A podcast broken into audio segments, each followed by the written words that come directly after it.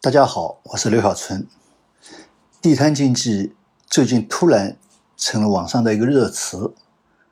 实际上，地摊作为一种商业模式，已经存在了几千年了。但是，地摊经济这么一个专有名词，好像就是最近才出现的，也或许是创新吧。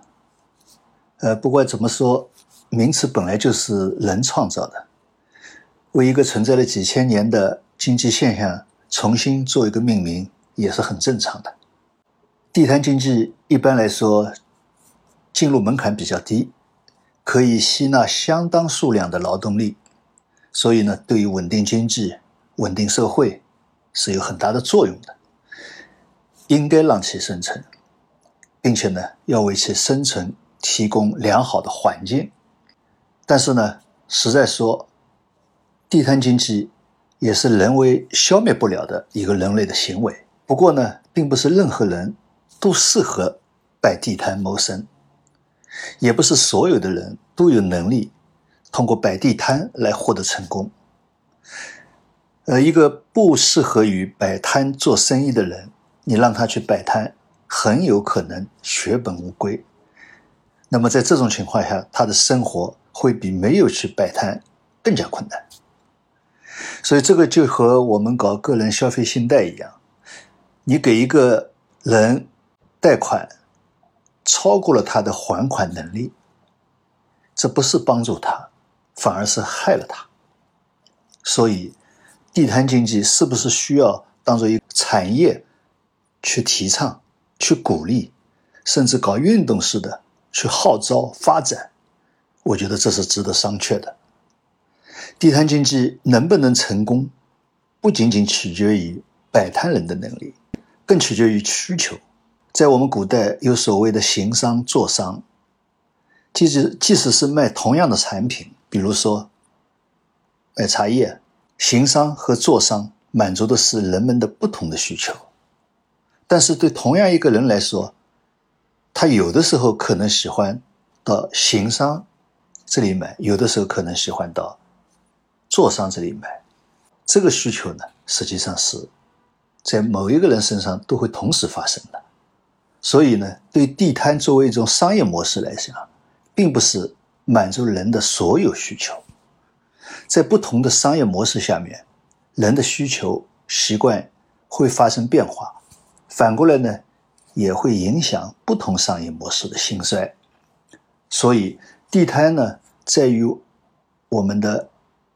物理商店，或者我们现在讲叫线下商店，还有我们的电商，在共同的生存的竞争当中，到底能有多大的市场规模，可以能容纳多少的就业岗位，还是要由市场来决定的，不是某个人能够决定的。简单的用行政方式来取缔地摊，毫无必要，也是做不到的。但是反过来，去鼓励发展、促进发展，实际上也是没有必要的。应该让市场来做决定。说的了市场，说的人的需求，人的需求实际上也是有多样性的。这不仅是指人这个群体，也是指作为个人的人。企业与银行往往喜欢对客户进行分类，比如说高端客户啊、中端客户啊、低端客户啊等等，以为同类客户具有相同的喜好和特点。实际上，任何一种分类都是就某一个纬度进行的分类，只能说明客户在某一方面有共性，并不说明在其他方面。也是一样的，好比说我们银行讲的高端客户，主要是从收入角度讲的，收入比较多，但并不等于说所有的高端客户的喜好都是一样的啊，都是喜欢抽雪茄、喝咖啡。所以，即使是所谓的高端客户，他们并不是生活在云端，他们依旧是人间烟火气的一部分，同样有低端商品、低端消费的需求。好比说。香港的阔太太们喜欢穿戴名牌，但是他们还是经常会去逛深圳的 A 货市场。再比如说，燕窝鱼翅的人们也喜欢吃家常菜和大排档，所以呢，地摊并不只是服务低收入人群消费的，实际上也为所谓的高端人口服务。那么，我们有人的需求的多样性，又想到城市规划。城市建设需要规划，但规划不是简单化一，商务区、商业区、住宅区、工业区区等等，都需要规划。但是，你如果是搞成纯商业区、纯住宅区，这个就有点过头了。有的城市过分的规划，把住宅区特别的集中在某一个。相对比较偏的地方，结果造成上下班高峰的时候车流都是在一个方向流，往往造成一边是堵塞严重，另一边是交通资源的浪费。还有所谓的高档住宅区、浦东住宅区的分之分，这种分开以后啊，好像住高档住宅区的人们是不需要食人间烟火的，结果。要跑出很远，甚至要开车才能到外面去吃饭、买东西。但是我们比如说看香港，香港人均收入最高的区是街道狭窄、凌乱的湾仔，到处都是小商铺、小饭馆，街道也很破旧。那些低收入者就生活在这个高收入区当中。然而，许多高收入人士还是愿意生活在这么一个地方，为什么？就是因为在这个地方生活、工作都很方便。湾仔边上的中环是著名的高档商务中心，但是我们看到，在一幢幢甲级写字楼里面，不仅有高档的商场和饭馆，同样还有许多适合一般的白领的商铺和食肆。甚至还有修鞋铺，在这个周围的小街小巷里面，更有许多地摊。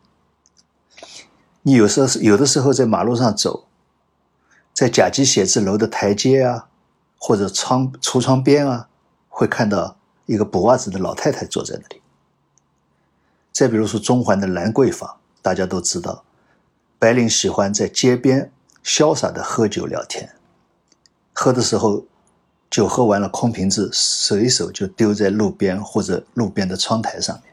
这些空酒瓶一会儿就会被佝偻着背的老人家无声无息地收走了。这些低收入者不可能是住在很远的地方、很边远的地方，否则他们一天的收入都不够他们一天的交通费和餐费。所以，人间烟火只有在这样的多彩包容中，才是活色生香的。还有城市的电招，真是没有必要整齐划一。规划者、设计者认为美的东西，人民群众并不一定认为美。更何况，不同的商店经营的不同的商品，它面对的是不同的客户群体，需要用不同的语言与客户进行互动。商店的招牌。也是这样的一种语言。再从另外一方面来说，我们中国人的审美观是有自己的特色的。中国人的审美观更倾向于错落有致的美，这是一种有包容性的审美观。你比如说到欧洲的花园和我们中国的园林，这是一个非常强烈的一个对比。一个是整齐划一，一个是错落有致。所以整齐划一，猛一看很干净，但是并不耐看，多看了就看厌掉了。再比如说，我们中国的书法，无论是单个字还是整幅的字，都讲究布局的美。呃，我们书法的呃专有名词叫行气啊，讲究要宽可走马，密不容针，要有变化，错落有致。最忌讳的是什么？最忌讳的是状若扇子，就是说一个个像算盘子一样的排得整整齐齐的。所以，即使是写楷书，是打了格子的，但是在整体上。给人的观感依然是需要有节奏感，不能给人家感觉是算盘子一样的整整齐齐。所以，商店的招牌要管理，主要管理什么？主要要管理的是这个招牌安装的安全性，还有内容的合规性。其他的就应该自由发挥。各个商店的招牌能够自由发挥，参差错落，这样合在一起，就会形成一个区域甚至一个城市的特殊的风格和特殊的烟火气。一个地方的产业规划同样也是如此。当然，我们一个地区需要进行前瞻性的产业规划，比如说发展和建设。金融中心啊，数字经济中心啊，高技术中高新技术中心啊，高端制造业啊，还有新能源车啊，等等等等。不管怎么说，这些产业到底对你这个区域是不是科学和可行，这不去管它。但做这些规划的时候，没有必要因为要发展这些新兴行业、新兴产业。或者说高端产业，我们去用行政的方式去淘汰所谓的低端产业、夕阳产业、传统产业。政府在鼓励、支持、扶持规划中的新兴产业的同时，对于其他行业、产业，只要符合环保的要求、合规合法的经营，那么任何行业的企业都应该让它自主发展，由市场来决定他们的。存亡心肺，而不要行政的去干预它，甚至于去压缩它。那么地摊经济实际上也应该是在这个当中，是让它自由发展。所以地摊作为一种商业模式，应该由市场来决定它的发展，并不是说要放任自流。从我们现代社会来讲，卫生、环保、安全。还有其他社会成员生活的不受干扰，这个也是必须要考虑的，所以这才是我们应该要管的方面。